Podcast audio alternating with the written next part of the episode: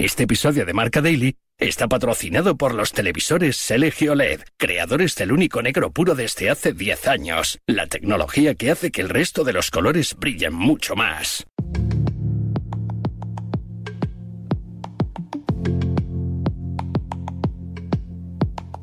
Kepa está disponible, ha entrenado hoy, por primera vez ha tenido la alta médica, yo creo que seguimos mañana con Lunin y después él tendrá una semana para preparar bien el partido de, contra el Betis. Lo que he dicho, los partidos de Lunin han sido buenos eh, y creo que merece de que yo tenga en cuenta que Lunin también puede jugar como Kepa, eh, da igual. No ha cambiado nada con Kepa, tenemos total confianza con, con, él. La verdad es que los partidos que ha jugado Lunin lo ha hecho bien, ha mostrado carácter, personalidad. Entonces lo bueno para nosotros es tener a los dos. Que juega uno o que juega el otro, creo que no va a cambiar. Puede ser, puede ser que vaya a rotar en estos partidos tenemos cuatro partidos a, a llegar a Navidad y puede ser que voy a rotar un poco en la portería.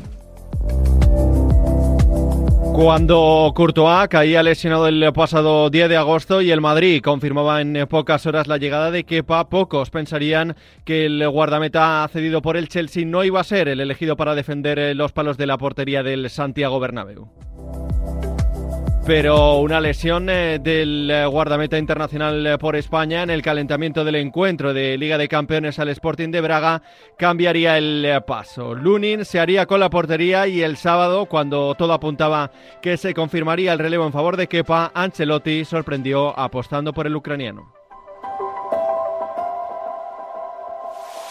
Lunes 11 de diciembre, recibe un saludo de Pablo Villa y hoy el inesperado debate en la portería del Real Madrid en Marca Daily, un podcast patrocinado por los televisores LG OLED, creadores del único negro puro desde hace 10 años, la tecnología que hace que el resto de los colores brillen mucho más. Marca Daily.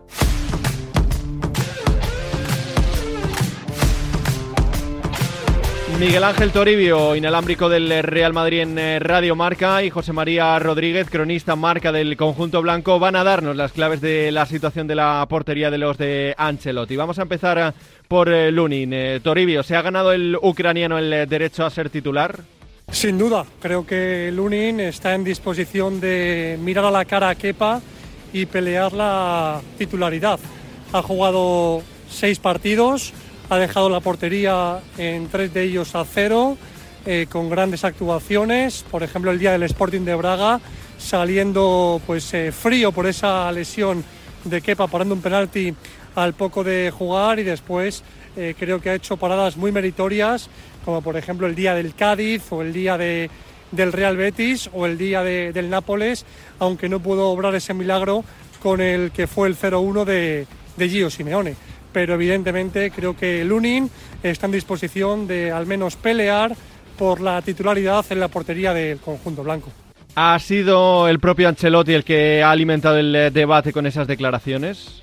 Paradójicamente, Ancelotti, cuando transmitió aquel mensaje en Cádiz diciendo que Kepa era su portero, quería zanjar el debate, pero fue esclavo de sus palabras, se hipotecó y no le ha quedado más remedio que seguir apostando por Lunin porque está en un gran momento de forma.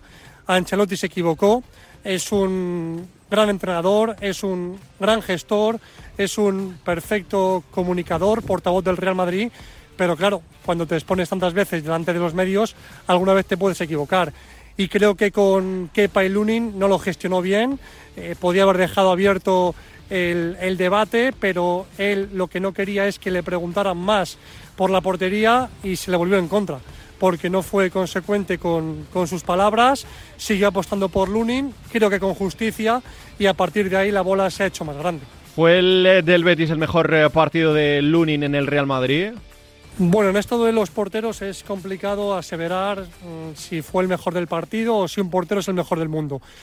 Yo a un portero lo que le pido es que sea decisivo y Lunin contra el Betis dio puntos, fue decisivo. Igual que un delantero marca un gol y te da el partido, en este caso Lunin lo, salvó. con tres paradas de mucho mérito. Una Yocia Bocajarro, la otra a Isco lanzándose al, suelo casi casi en un mano a mano y la última mm, sacando a córner el remate de Chayer Riad sobre la bocina.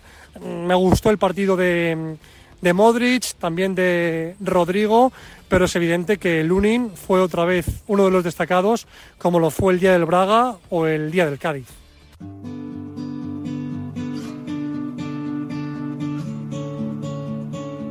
José, ¿le ha dado motivos eh, Kepa para dudar de él?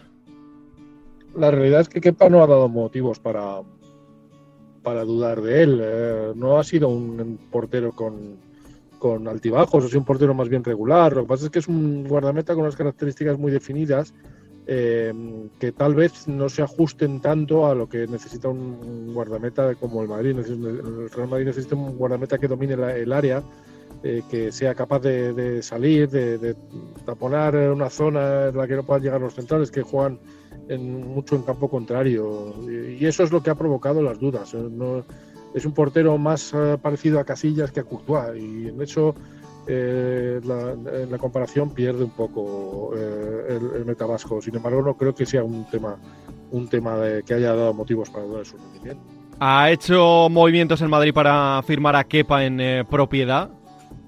Eh, no, no, no, no parece que haya habido ningún tipo de movimiento por el momento respecto a, Kepa. Más bien, eh, creo que lo que hay es un compás de espera en función de cómo se desarrollan los acontecimientos con Lunin. Es verdad que el ucraniano estaba deseoso de salir en busca de minutos, pero tal y como se ha, se ha aprovechado su oportunidad, no se descarta en Madrid ningún tipo de escenario. ¿Pensar en una posible alternancia entre Lunin y Kepa es eh, disparatado?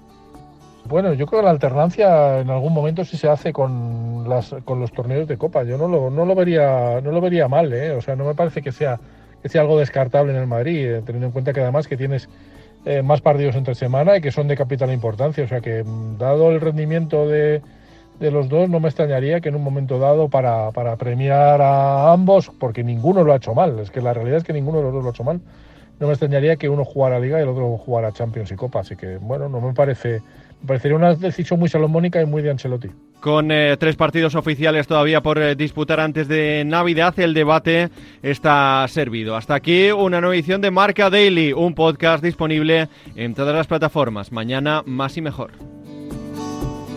Hace 10 años, LG creó el único negro puro, un hito en la historia de la tecnología que hizo brillar millones de colores.